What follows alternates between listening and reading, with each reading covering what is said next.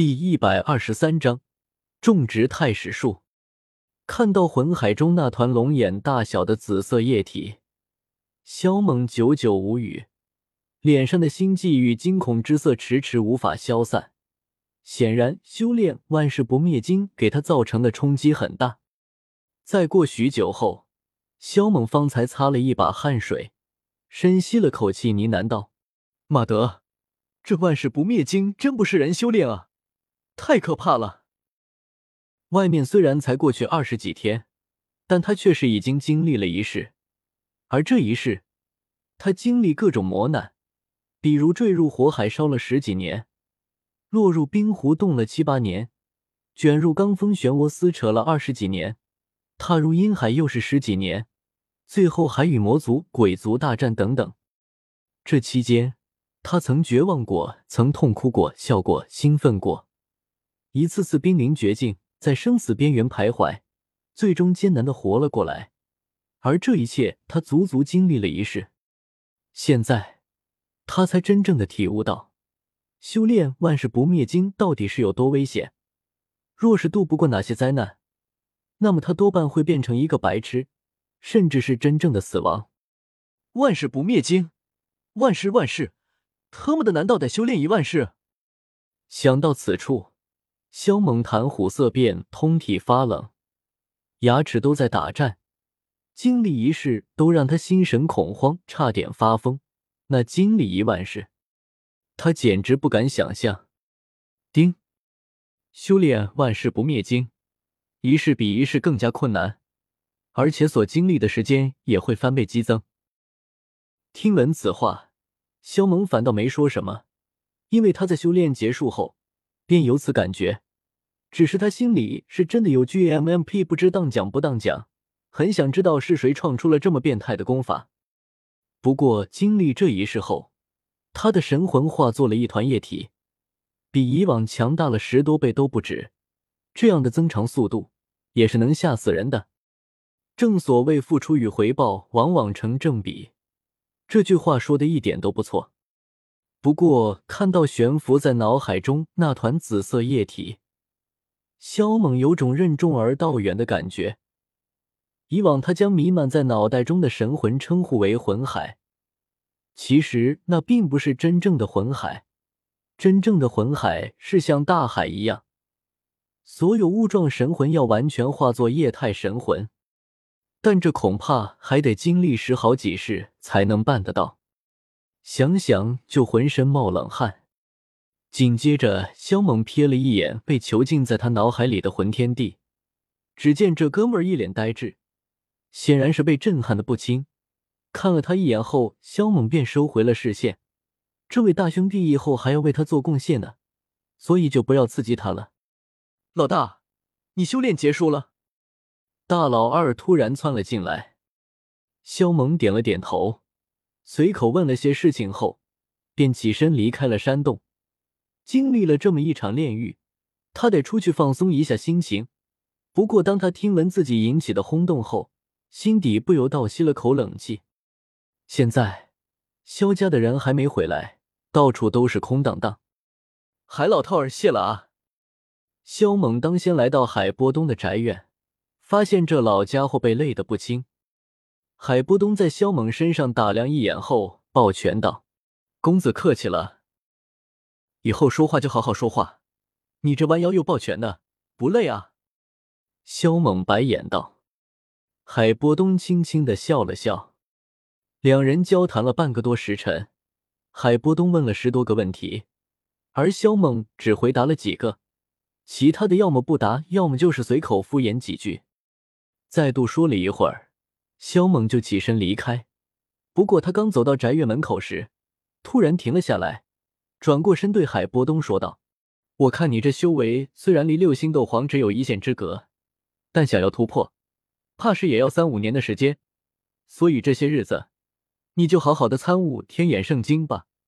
等过段时间我搜到了药材，就给你炼一颗能够让你突破修为的丹药。”多谢公子。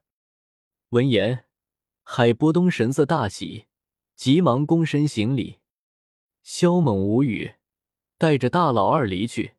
没走多远，他便遇到了从塔楼上跳下来的萧炎。与其腻歪几句后，他便教萧炎撤掉阵法。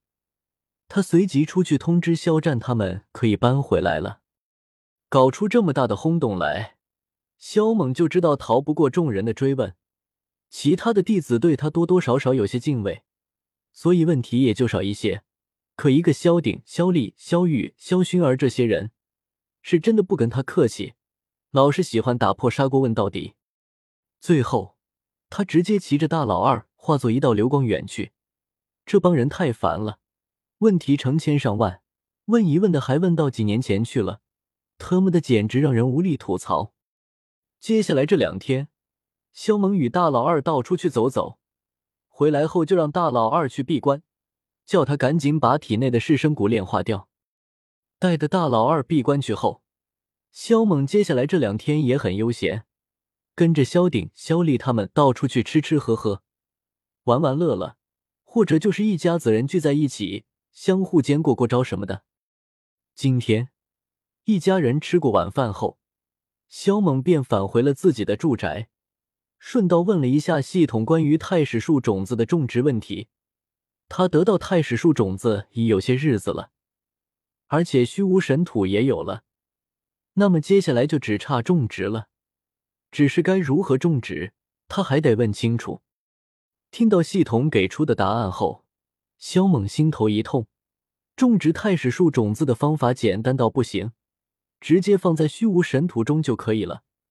但是因为太史树种子曾经受到的损坏很大，所以需要将木之本源一起放入虚无神土中，供太史树种子吸收。木之本源可是好东西，就这么没了，他是真的心痛。不过一想到太史树的逆天之处，萧猛这心也就不那么痛了。第二天，萧猛早早的就起床来到后山，而幽帝也苏醒了过来。兴奋的在萧猛身上窜来窜去。幽帝，我一旦把太史树种植在家里，你可就不能再跟着我了，难过不？萧猛笑问道。因为幽帝已经成为了太史树的守护神兽，所以不能离太史树太远。而这个距离与幽帝的实力有关。如果幽帝的实力足够强，那么他那里都去得。只是现目前幽帝的实力还很弱。最多也就能在萧家附近玩一玩。其实系统是建议他把太史树种植在天府中的，这对他以后的修炼有不少好处。但一想到将太史树种植在外面，就可以形成一个独立的空间世界，萧猛便毫不犹豫的选择把太史树种植在萧家后山，因为他要给萧家预备一个可以避难的场所。如果哪天真有灾难降临，至少萧家也好有个退路，不是？当然，他不希望有这么一天。老大，你放心吧，我会赶紧提升实力，等我变得强大起来，一样可以跟着你去闯天下的。尤帝这样说道。萧猛翻了个白眼，道：“你这意思等于是在说，离开我，你不会难过？”会啊。尤帝说道：“我当然希望一直跟着老大你啊。”可我知道老大有不得不把太史树种在外面的理由，所以我很理解的。你这小家伙倒是挺会说话的。萧猛笑道：“不过以后萧家的安危，我可就交给你了。”没问题，老大尽管放心的去提升实力，只要我在，就一定保证萧家的安全。”幽帝信誓旦旦的说道。“好。”萧猛认真的说道。等那一天，你老大我将那些家伙解决掉后，就带着你到处去闯天下。不大一会儿，萧猛登上了一山顶，目光环视四周，想看看把太史树种在那里最为合适。最后，幽帝建议他将不远处的一座山峰削去一半，然后种植在上面。削掉一座山峰的一半，也引起了不小的轰动。而萧猛足足花了两个多时辰，方才将那座山峰削平，同时挖了一个深坑。出于谨慎，他借助周围的几座山体布置下了一些阵法。忙完这些后，已经天黑了。萧猛将那尊青铜大鼎从天府中取了出来，将其安置在那个深坑里面。他旋即取出太史树种子和怀里的木块，一同丢入虚无神土中。木块和太史树种子一丢进去，就慢慢的陷入虚无神土里面，很快就被包裹起来。老大，一旦太史树生长出来，我以后的修炼速度可就会很快的哦。尤帝说道。萧猛哈哈笑道：“那正好啊，而且我可不见得会输给你。”